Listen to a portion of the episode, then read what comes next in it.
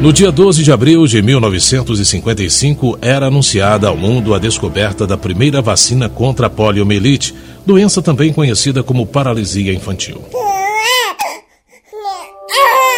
Descoberta pelo cientista americano Jonas Salk, que a desenvolvia desde 54, recebeu o nome de vacina Salk. Ela era administrada de forma injetável. Os primeiros testes foram eficazes em 80% dos casos. Era o começo da vitória contra a poliomielite, provocada por um vírus altamente contagioso que afeta principalmente crianças pequenas. A polio se multiplica no intestino, invade o sistema nervoso e causa deformações no corpo, podendo levar à morte. O agravamento da epidemia aconteceu em 1952. 58 mil novos casos foram relatados somente nos Estados Unidos, onde mais de 3 mil pessoas morreram da doença. Cientistas se apressaram na busca pela cura.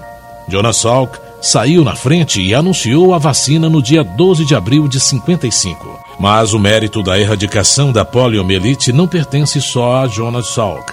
Sete anos depois da descoberta, o pesquisador e médico Albert Sabin desenvolve outra vacina, a famosa gotinha, administrada por via oral, mais barata e de alta eficácia.